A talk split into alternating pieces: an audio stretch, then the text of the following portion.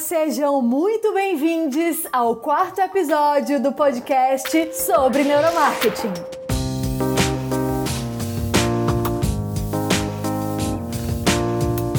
Eu sou Temisa Pimentel. Eu sou Nayane Monteiro. Eu sou a Dulce Batista. E hoje nós vamos falar sobre precificação, o tema do mês de novembro.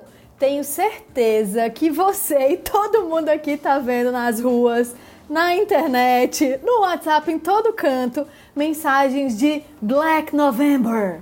E já estão certeza fazendo as suas listinhas do que vão comprar no Black Friday, que vai ser daqui a pouquinho, dia 27 de novembro. Pois é, a gente está nesse contexto de Black Friday, empresas se preparando para bater suas metas de vendas, é, alavancar o que não aconteceu no primeiro semestre e clientes do outro lado se preparando para checar oportunidades e garantir aqueles bens que já vem desejando há muito tempo. Pois é, o que será, gente, que esse cenário de euforia no mercado por conta de Black Friday impacta no nosso corpo? O que será que acontece aqui dentro que faz com que a gente haja diferente nesse momento do ano?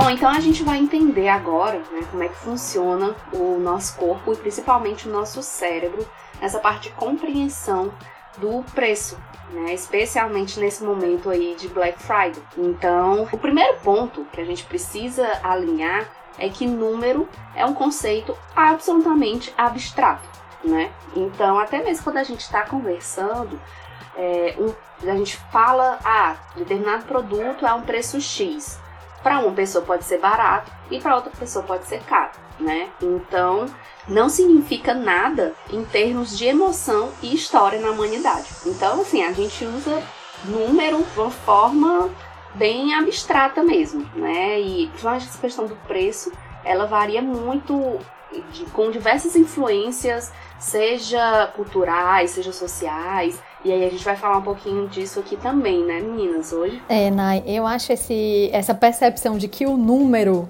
não significa nada para o nosso ser, né, para o nosso cérebro, para o nosso corpo.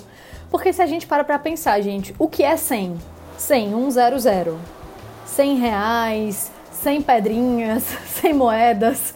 O que é que significa, gente? Assim, significa nada o que que isso importa, né? Assim, o como é que a gente percebe isso se a gente for uma folha em branco? Imagina a primeira vez que você pegou em dinheiro eu lembro, cara, a primeira vez que meu pai me deu uma cédula, que eu nem lembro se eram 10 cruzados, é o novo. Nossa senhora, 100 cruzados. Nossa, isso não é do, não é do meu tempo, não. É, gente, eu, eu nasci ali no final da década de 80, então eu peguei os cruzados na década de 90. E eu me lembro que meu pai me deu essa cédula e eu, tipo, saí com ela para comprar pipoca. Eu, inclusive, nem me lembro se eram 10 ou 100 ou quantos cruzados eram naquela época. Eu só sei que aquela cédula de dinheiro dava para comprar um pacote de pipoca.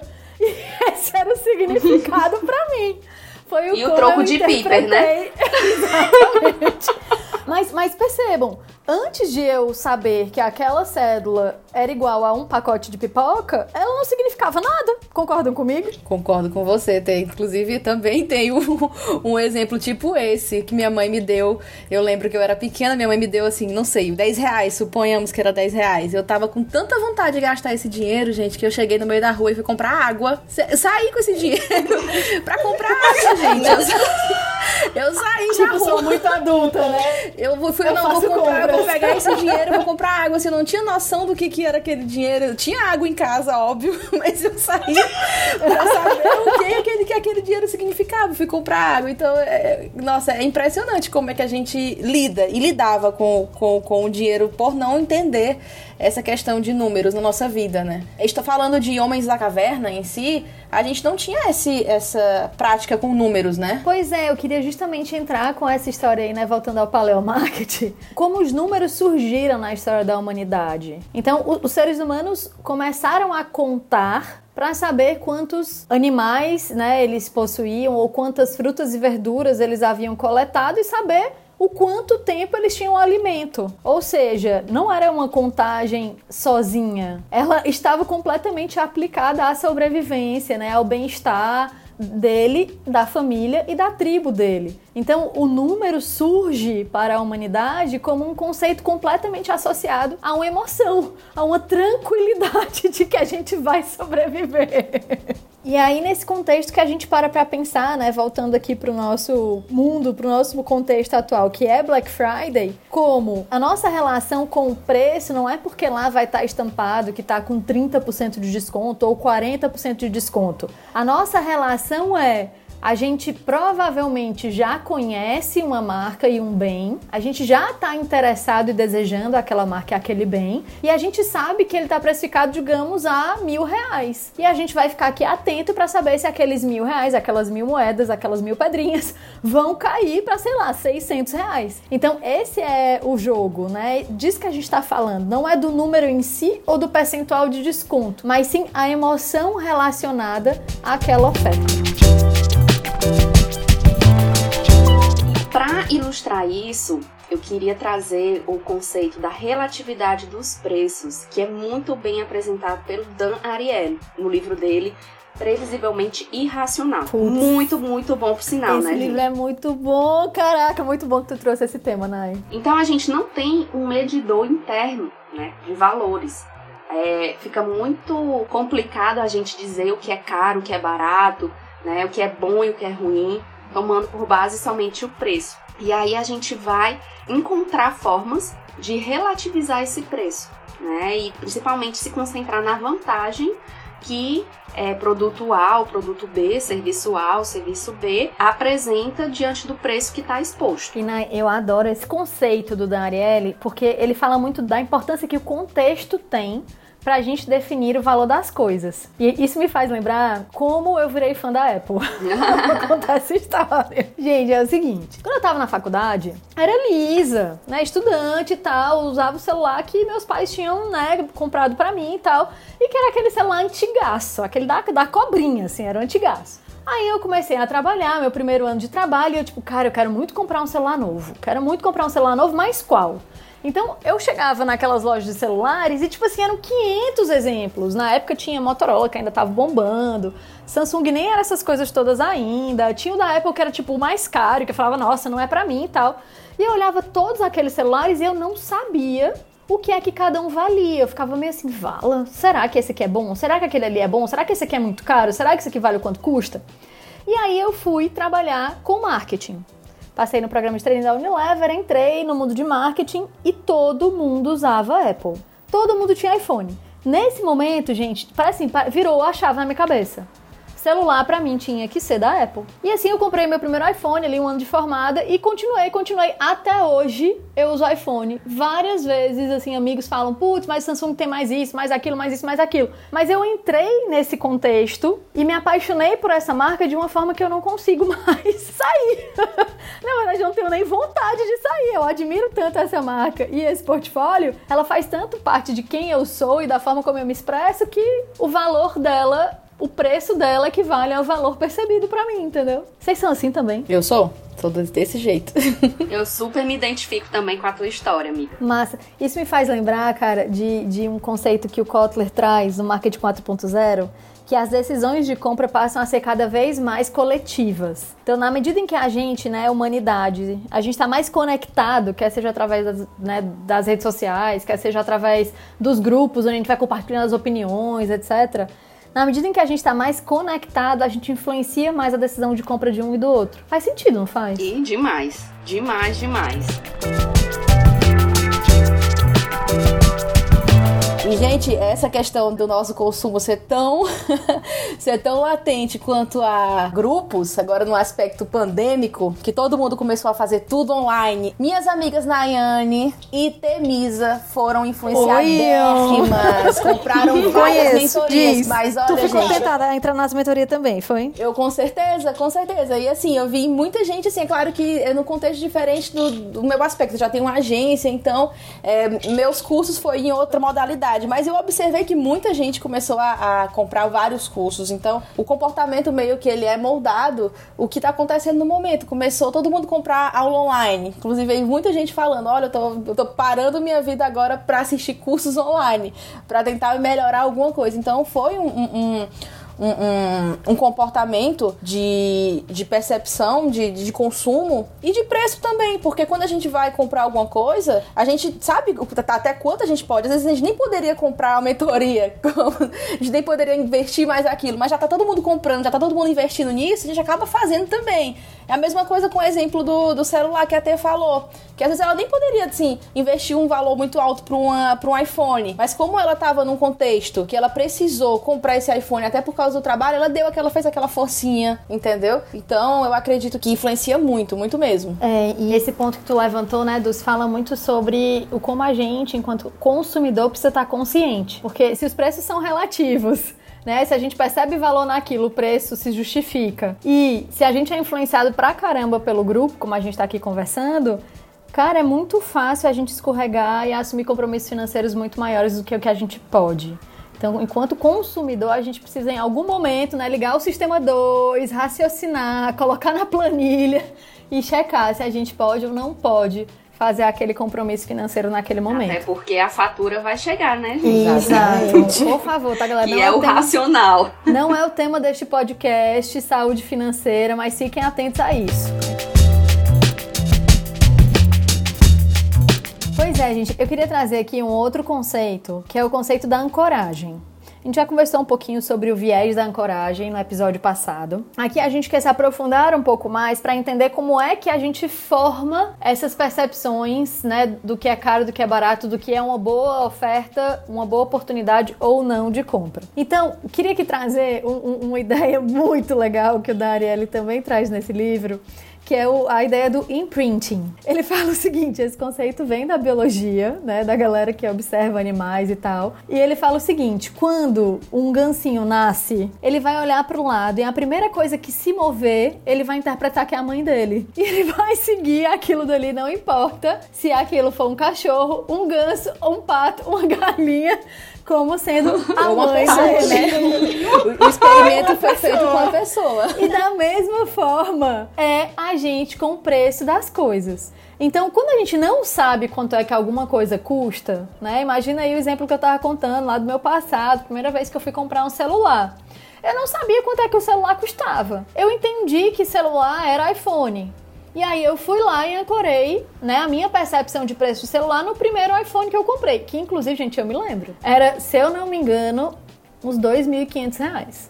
Alguma coisa era, nesse sentido. Era, exatamente. Lá atrás, em 2011, era mais ou menos isso daí. Então, é, a gente ancora, ou seja, a gente fixa ali um, um, uma âncora mesmo naquele preço e associa que aquela categoria, aquela vertical celular é igual àquele preço. E toda vida que eu vou fazer a compra de um celular novo, né? Aquele celular naturalmente já ficou obsoleto, já, já quebrou, já outro meu já caiu dentro d'água, já foi nadar no mar comigo, já tive alguns, algumas perdas de celular que eu não gostaria de ter tido, mas bom, já aconteceu. E eu tive que comprar outro. E quando eu fui comprar outro, o que, que aconteceu? Eu comparava com aquela âncora lá de trás. E é interessante perceber que a âncora ela não se atualiza com o tempo. E é por isso que dói tanto comprar iPhone hoje em dia. Nossa eu senhora! Com o valor que eu paguei mil anos atrás. É osso isso, né? Demais. E a tendência, né, é só ficar mais complicada. este dólar não tá bom para ninguém. E é engraçado ter que, que a gente se ancora não só com preço, mas com tudo, a gente tem que ter uma, uma, uma decisão inicial de imóvel, de carro, pra gente se ancorar nela e continuar. Qual vai ser o próximo carro, para saber o que, que vai ser bom ou não pra mim. Então é, é, importante ressaltar isso. Quando a gente vai mudar de carro, a gente vai querer algo que seja melhor do que aquele que a gente estava no, né, no começo. Que a gente teve a, a, a, a primeira decisão, né? A gente ter aquela primeira decisão, a gente ancorou, sei lá, com o carro do pai ou com o carro de alguém que viu na televisão. Total, total. E outro dia eu tava me falando da história do teu aluguel, né? Exato. E quando tu saiu de Teresina para Fortaleza, como é que foi a tua percepção de preço de aluguel? Nossa, gente, foi assim. É, na verdade, eu queria falar que assim, não é que a gente muda o valor que você vai pagar eu continuei pagando o mesmo valor, só que com aspectos diferentes. Por exemplo, eu pagava um valor X, mas tinha um pouco mais de espaço em Teresina, vamos supor, e eu pago o mesmo valor X e não tenho tanto espaço em Fortaleza. Essa percepção, essa, essa, essa minha vontade de sair de Teresina e ir para lá, ele estava também é, é, ancorado com os meus custos, entendeu? Quando eu fui atrás de alguma coisa, eu fui atrás de algo de mais ou menos que eu gastava aqui em Teresina, mesmo sabendo que não se compara tudo, eu fui atrás de algo que fosse próximo ou parecido do que eu gastava em Teresina. Cara, Dulce, muito bom esse exemplo. É realmente isso. Eu me lembro de quando eu voltei de São Paulo para Fortaleza, eu também olhava os aluguéis e eu falava assim: Meu Deus, como aluguel em Fortaleza é mais barato. Vala, nossa, porque eu tava com a cabeça do aluguel de São Paulo. E aí, na nossa cabeça, né, uma vez que a gente ancorou o valor do aluguel naquilo, o primeiro apartamento que eu aluguei na vida foi em São Paulo. E a gente, né, não consegue mudar essa chavinha rapidamente. Gente, e eu trago agora o quarto fator que influencia nas nossas percepções de preço, na forma como a gente avalia o que é caro e o que é barato. Que é a empolgação, a adrenalina na veia! Gente, toda vida que a gente se empolga, a gente deixa de raciocinar e a noção de preço vai pro Beleléu. Tem um, um, um estudo que o Dariel também traz a gente está direto citando ele, tá, galera? Quem quiser se aprofundar nesse assunto, lê Previsivelmente Racional. É muito bom esse livro. Então, tem um conceito, tem um estudo que o, o traz, que ele fala o seguinte: quando os adolescentes estão dirigindo, eles têm mais probabilidade a se envolver em acidentes do que os adultos, justamente pelas emoções mais intensas. Agora, se esse adolescente estiver com outro adolescente junto no carro, essa probabilidade aumenta em 40%. Ou seja, liga a música alta, começa os teus amigos a falar: Caraca, tu dirige muito rápido! Deu um segundo, tu já tá dirigindo mais rápido, tu já tá empolgado e tu já tá ali nem percebendo os riscos e ameaças em que você está se envolvendo. Então eu vejo muitas, muitas propagandas, muitas, muitas, muitas campanhas de, do, dos governos assim, não, não pratique sexo sem camisinha, use camisinha, use, tá, ok. Mas será que não seria mais eficaz o governo, é, além de pedir para usar que é aquele aspecto de urgência, de utilizar aquelas cores, mas tentar é, orientar o adolescente, aquela pessoa estar com a camisinha naquele, naquele momento do, do, do, sexo, seria bem mais legal e acredito que bem mais importante. E também é, incentivar aos adolescentes e as pessoas a treinarem o cérebro pra entender que, olha, tá chegando aquele momento que eu vou me excitar. Então eu vou botar logo aqui a camisinha na mão, porque eu vou, né? Eu vou... Já deixa, já deixa no, no ponto, ponto, amigo. Amigo. Já carrega no bolso. Pra gente não ter problemas, né, gente? A gente não ter nenhum tipo de problema. E eu tô falando essa questão de, de, de, de camisinha e tal, mas em várias situações, gente. Questão de trânsito. Não é raro a gente ter problemas de trânsito. Então, pessoas esquentadas tendem a fazer, cometer coisas mais perigosas perigosas no trânsito. Então, essas, essas pessoas é muito importante não andarem com, com armas, com objetos cortantes, porque isso no estado de excitação, ela vai fazer e depois é que ela vai voltar para o cérebro racional dela. E do, esse ponto que tu levantou, que é super instintivo, né, quando a gente tá falando de sexo, de né, raiva no trânsito e tal, isso se aplica total a Black Friday. Porque quando tu para pra pensar no como Black Friday aciona os gatilhos de urgência e escassez na gente, meu irmão, sobe a adrenalina, sobe a dopamina, a gente tá desesperado e já tá lá, tem que garantir o meu, tem que garantir o meu. E vai. Exatamente. Então, se você já sabe que seu comportamento já não é,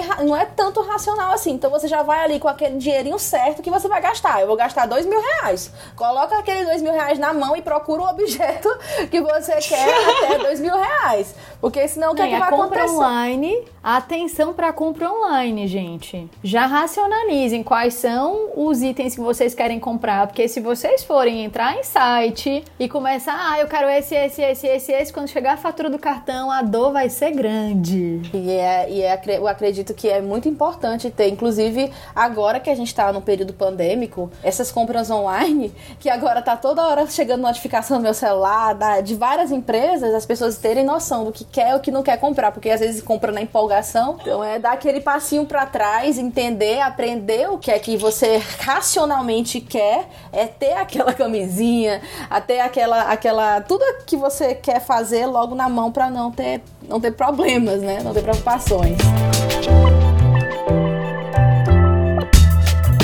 Meu Deus do céu. Meninas, eu acabei de me dar conta que a gente matou a lei da oferta e da procura. Pã, pã, pã. Não, sério. Sabe aquela lei lá que a gente estudou na faculdade? Que tipo assim, ó, tem mais gente oferecendo, então fica mais barato. Tem menos gente oferecendo, fica mais caro. Só que não, né? É verdade. Não, só que não real. Olha aí, a gente falou que preço é relativo, né? Que nosso cérebrozinho aqui, amiga, só consegue dar valor a alguma coisa dentro de um contexto. A gente falou que a compra é coletiva, então se a gente está inserido no grupo que valoriza aquilo ou não valoriza aquilo, tal coisa passa a ser né, cara demais ou barato demais ou nem interessante. A gente falou de ancoragem, ou seja, a gente define o preço uma vez e fica voltando lá não sei quantas vezes. Independente do ano que a gente tiver, não é mesmo? É. Saudades dólar a 2,20. Né? Muitas saudades dólar a 2 reais. Será que um dia? Quero nem falar de euro, então. Não. E quando a gente coloca a emoção nessa equação, rapaz, aí que a gente derruba a lei da oferta e da procura mesmo. Completamente irracionais. É verdade. Dulce, Oi. a gente tá aqui falando do ponto de vista de consumidor, né? É. Mas vamos se colocar agora do ponto de vista de quem tá oferecendo. Conta aí pra gente dicas de como formar preço. Tem muita gente que tem essa, essa dificuldade, né? Então, eu acredito que usando o aspecto da ancoragem, o que é que ele vai fazer? Ele vai olhar como é que tá o mercado, apesar de que o serviço que ele vai fazer pode ser até bem melhor em questão de qualidade, só que ele vai ter que se ancorar alguém no mercado, alguma empresa no mercado para dar o preço dele, não é, meninas? Acho que mesmo que ele não queira se ancorar, o cliente vai ancorá-lo. Até para ele, é exatamente, porque ele Vou precisa. falar de mim enquanto cliente, assim, vou contratar uma agência, primeiro passo, eu abro concorrência, avalio as duas, né, três entregas, a capacidade e o preço. Então eu vou ancorar de alguma forma. E geralmente, quando a gente vai pegar orçamento, né, principalmente quando é uma compra assim com mais envolvimento, é, a gente pega geralmente três, né? Uhum. Então, justamente para ter um comparativo entre elas e aí cada uma vai oferecer ali as suas os seus aspectos, né? Vai, vai dizer quais são os atributos de cada oferta e a partir disso o consumidor vai vai ter a sua escolha, né? Então, o consumidor ele vai eh, atrás de ancorar a sua decisão com base justamente nisso, com o que o mercado está oferecendo, com que os serviços que um oferta e o outro não, né? E também essa questão do renome, das experiências. Então, assim, é, essa decisão, essa tomada de decisão, ela influi, influencia muita coisa, né? Nesse momento de tomada de decisão. E aí, é, quando o pessoal tá formatando o preço, realmente, muita gente, como eu sou professora de graduação também, e, e de pós, né? Então, é, pessoal tem muita dúvida com relação a como estabelecer o preço do seu serviço. Né? E serviço ainda é mais complicado, né? porque é, como ele é intangível, então acaba que envolve mais fatores ali para poder definir o preço. E aí é justamente o que eu falo, olha, dá uma olhada no mercado para você ter alguma noção, né? Então faz aí um, um cliente oculto, em pessoas, em, nos seus concorrentes, né? Vamos dizer assim. E aí, para ter uma ideia, é, pegue os serviços que você pode oferecer, né? E outra, todo mundo precisa passar por um processo de é, aprendizagem, né? E de amadurecimento no mercado, então posicionamento de marca e tal. Então, assim, é, muitas vezes você precisa sim, né? Oferecer um, um- um trabalho eventualmente com um preço mais baixo, mas porque você está ali testando, né? Testando e adquirindo conhecimento e, e construindo seu portfólio.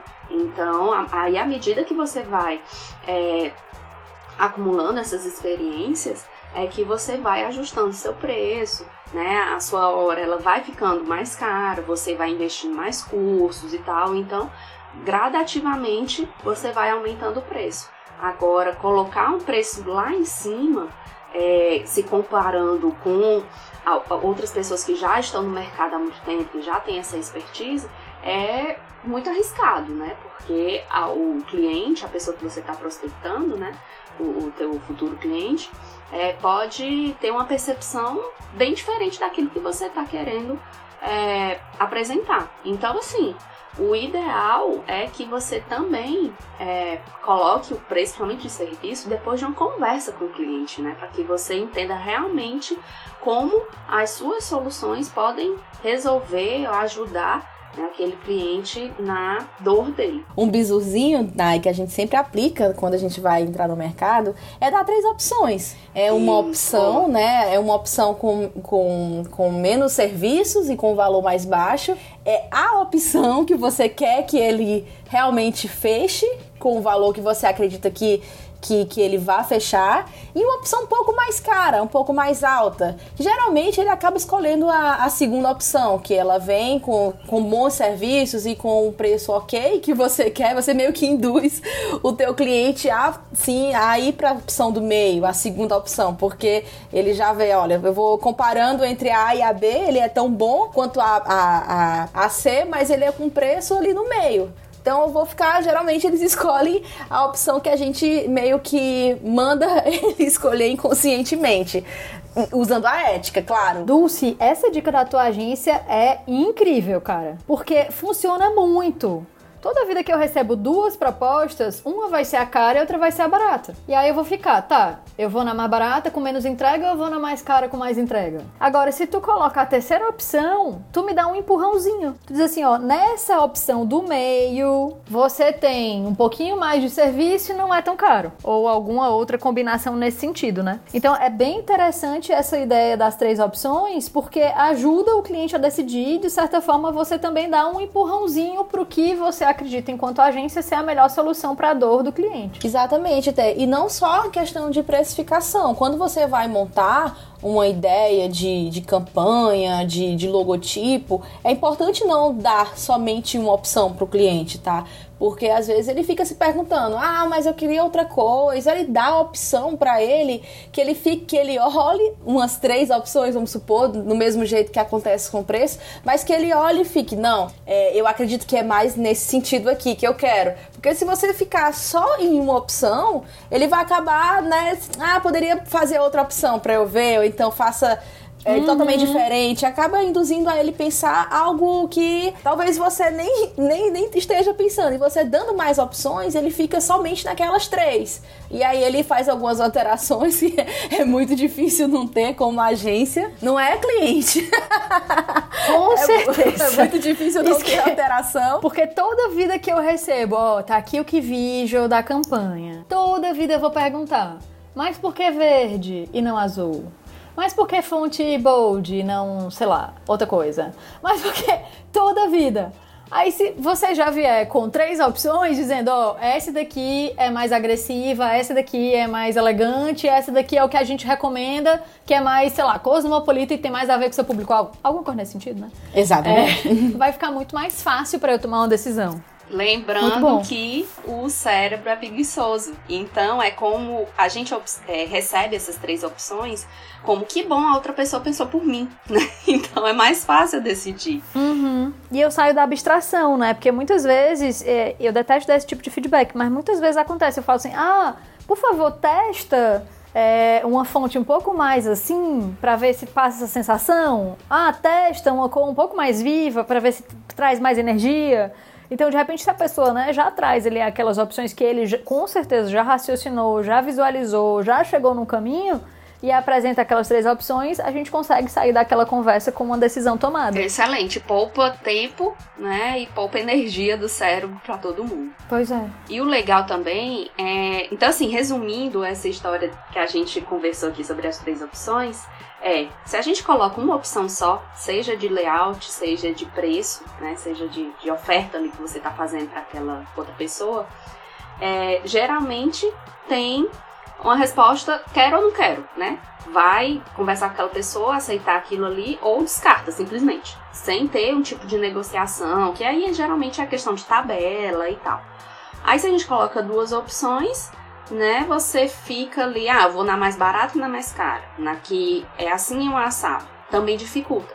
Mas quando você coloca três opções, né, me ajuda ali a decidir. É, é realmente uma. uma é, coloca ali uma, uma opção que é para ajudar nesse processo de decisão.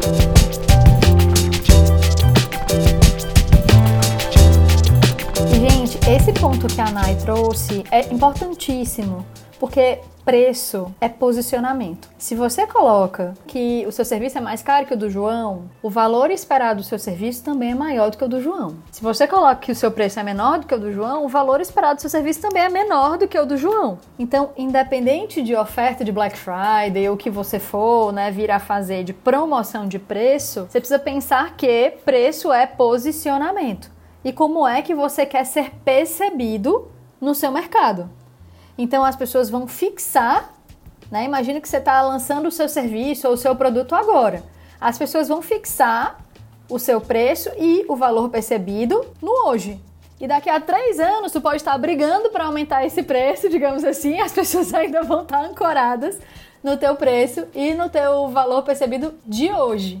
Então, é super importante que toda vida que a gente vai lançar um produto ou um serviço novo, que a gente se prepare em relação a isso. É engraçado que é, eu lembro muito do posicionamento do Starbucks, né? Uhum. Que veio de uma, de uma sequência de, de lojas que vendiam só cafezinho, café preto, e ele já veio com um conceito diferente, com lojas mais, mais, mais com cheiro de café, com formas diferentes de fazer café, e claro, com um preço mais alto, porque ele não está vendendo somente o preço, né? Ele está vendendo toda a experiência que vem. Uhum. Então isso justifica o preço mais alto e também isso justifica o fato de que está, é, quando começamos a, a ir para o Starbucks, talvez estivéssemos ancorados a preços menores de café, mas você não tinha a mesma experiência que o próprio Starbucks. Então isso faz com que a gente comece uma nova ancoragem da vida de pra, olhando pro Starbucks e falando assim, olha, café comprar é, padrão Starbucks, eu vou começar a pagar valores parecidos com o do Starbucks. Ele meio que trouxe uma nova roupagem de preço para lojas de padrão Starbucks. E isso volta e reafirma que preço é posicionamento, né? Total. Isso me faz pensar muito, tipo, Starbucks, Nespresso, que foram marcas que meio que criaram uma nova categoria, né? Nessa bebida. Antes, café era aquele cafezinho que a gente pagava, o cafezinho pingado, o cafezinho da padoca, o cafezinho normal. E aí, de repente, veio Starbucks falando que o café pode ter vários sabores e apresentações. De repente, vem o, a Nespresso falando que o teu expresso é único e você pode ter um sabor muito mais incrível a partir daquelas cápsulas, etc e tal. E eles reinventaram essa categoria criando um, um, segmento muito mais premium, que inclusive a gente nem compara com café filtrado, né? Exatamente. E é, isso também, como você falou, é posicionamento. E a gente vê muito esse exemplo no livro Estratégia do Oceano Azul, uhum. né? Então, é, às vezes, muitas vezes a gente fica brigando ali por preço, mas você pode oferecer uma experiência totalmente nova, criar uma categoria, né, daquele e não brigar daquele ramo e não brigar somente por preço, né? Porque a gente também tem muito essa questão de preço e qualidade, né? essa percepção. E muitas uhum. vezes, não, eu quero algo BBB, né? Bom, bonito e barato é muito difícil você encontrar algo dentro dessa categoria, né? Então, assim, muitas vezes, para você ter uma qualidade, você precisa sim fazer um investimento maior, né, para poder adquirir aquele produto ou serviço. Mas você vai ter o, o benefício, você vai ter a, a sua experiência, né? E aí vai valer a pena. Então, assim, é, é, você justificar, tá, eu quero, eu preciso ou eu quero praticar um preço maior. Tá, mas o que é que o seu produto ou serviço vai oferecer de diferente, né, de, de excepcional ali, e o que é que vai fazer é, aquela pessoa pagar por aquele preço sem sentir dor, sem sentir pena, sem sentir que é algo difícil e custoso para ela, né?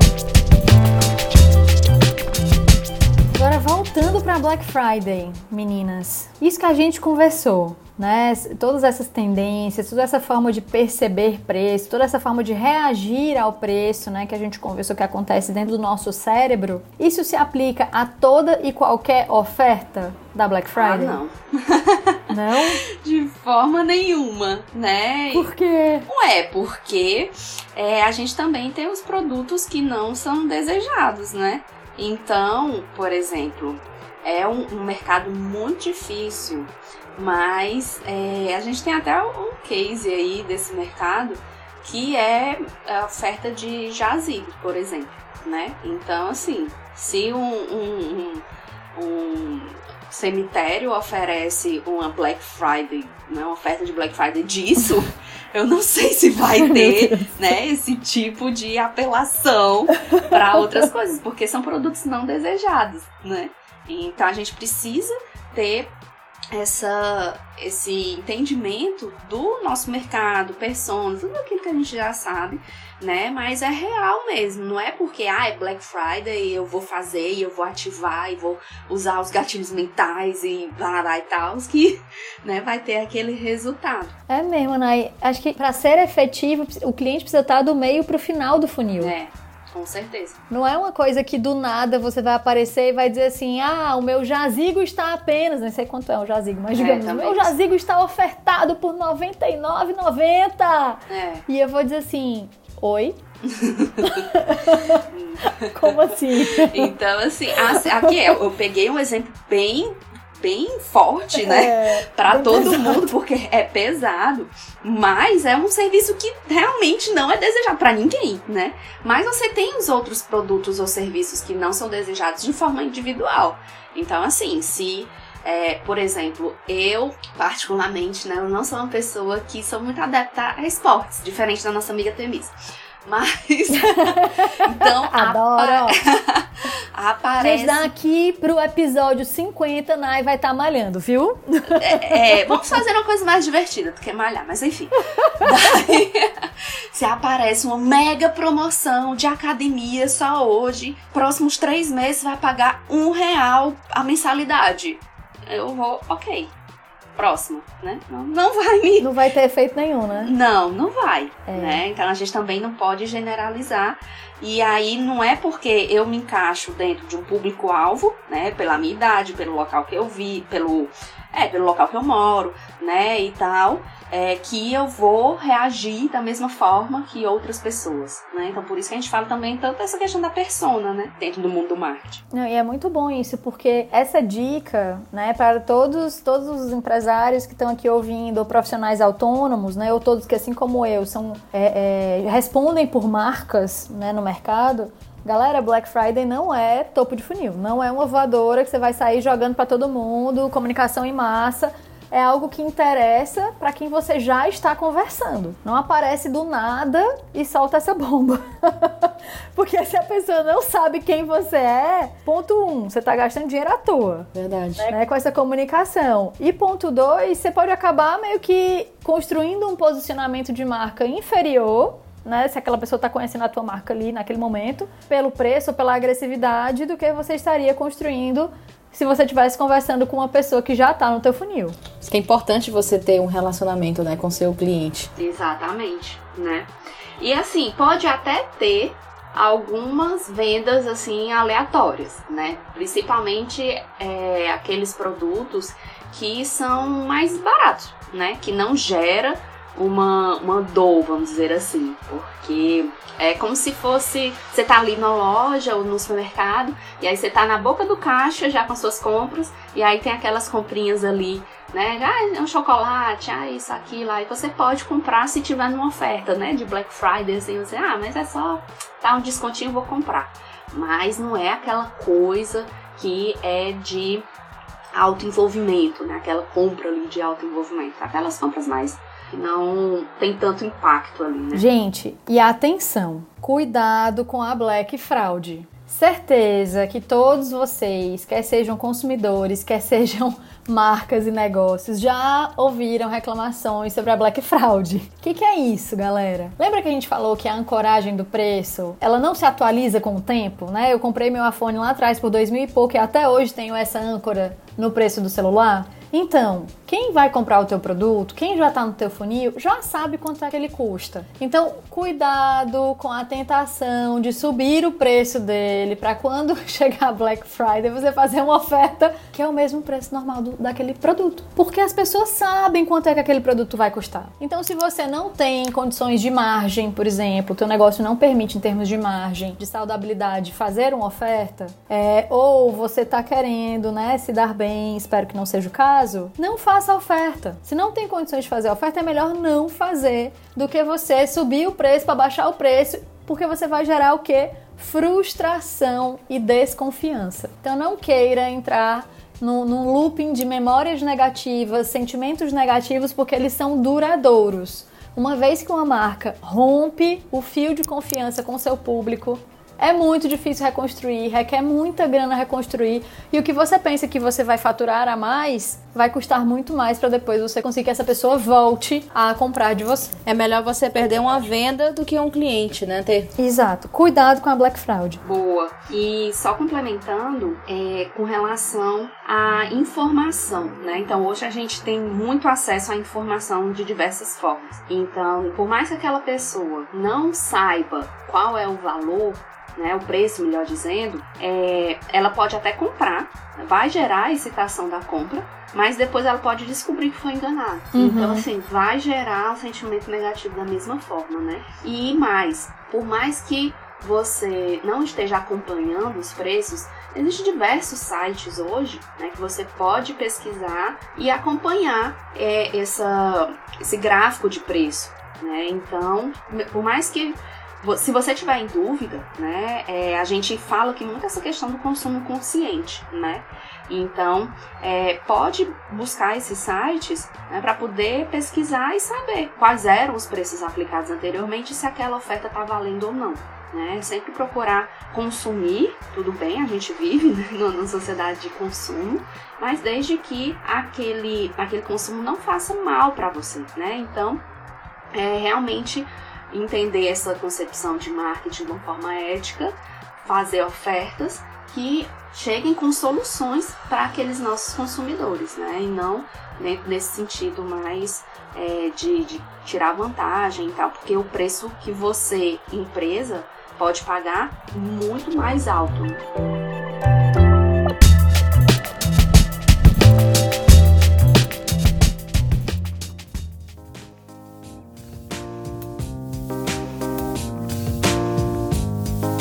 Muito bom, meninas. Temos um bom tutorial de preço aqui, não temos? Demais. Sim. yeah! Então, gente, juntando aqui, condensando aqui todas as dicas para você que vai fazer oferta de Black Friday ou para você que vai fazer boas compras de Black Friday. Quais são as dicas da neurociência e da psicologia comportamental para esse momento, né? Para formação de preço? Ponto 1. Um, lembrem que preço é relativo. A gente não sabe qual é o valor das coisas, a gente não sabe o que é que dá para fazer com 100 reais. O nosso cérebro não foi preparado para lidar com números, isso é um conceito muito abstrato. Então, coloquem aquele preço dentro de um contexto. Comparado a quê? Em relação a quê? Para que as pessoas consigam ver valor. Em segundo lugar, lembrem que as compras são feitas de forma coletiva. Então, qual é o grupo que você está influenciando para estimular que quando chegue a Black Friday, todas aquelas pessoas falem em seu nome? Lembra? Ai, o iPhone está promocionado! Rapaz, o grupo de fãs de iPhone com certeza vai compartilhar essa notícia e vai fazer o resultado dessa marca alavancar durante a Black Friday. Ponto 3, lembra da ancoragem, né? Que a gente define, que a gente associa o preço de algum item em determinado momento e que a gente leva esse preço com a gente, a gente ancorou aquela referência. E todas as outras informações que chegam depois disso são comparadas a essa âncora. Ponto 4, lembra da emoção, né? Então a empolgação, a excitação, a dopamina no sangue, tudo isso faz com que a gente haja de forma irracional. Uma dica boa é sempre ter três opções. Então, por mais que você vá promocionar um item só, de repente ter ali no, né, um portfólio agregado, levando isso aqui com isso aqui sai por tanto, já levando isso aqui com aquilo outro. Então, formar preço pensando nessas três opções para dar um empurrãozinho na decisão do teu consumidor e finalmente, não escorregue na tentação da Black Fraud. A Black Fraud significa memória negativa de longo prazo. Significa que você vai perder clientes depois desse momento. É isso que temos para agregar nesse momento. Desejamos a todos boas vendas e boas compras e sejam conscientes. Esse foi o quarto episódio do Sobre Neuromarketing. E queremos saber o que você achou desse episódio Vai lá, conversa com a gente no Instagram, arroba sobre Neuromarte. Te esperamos lá. Um beijo e até o próximo episódio.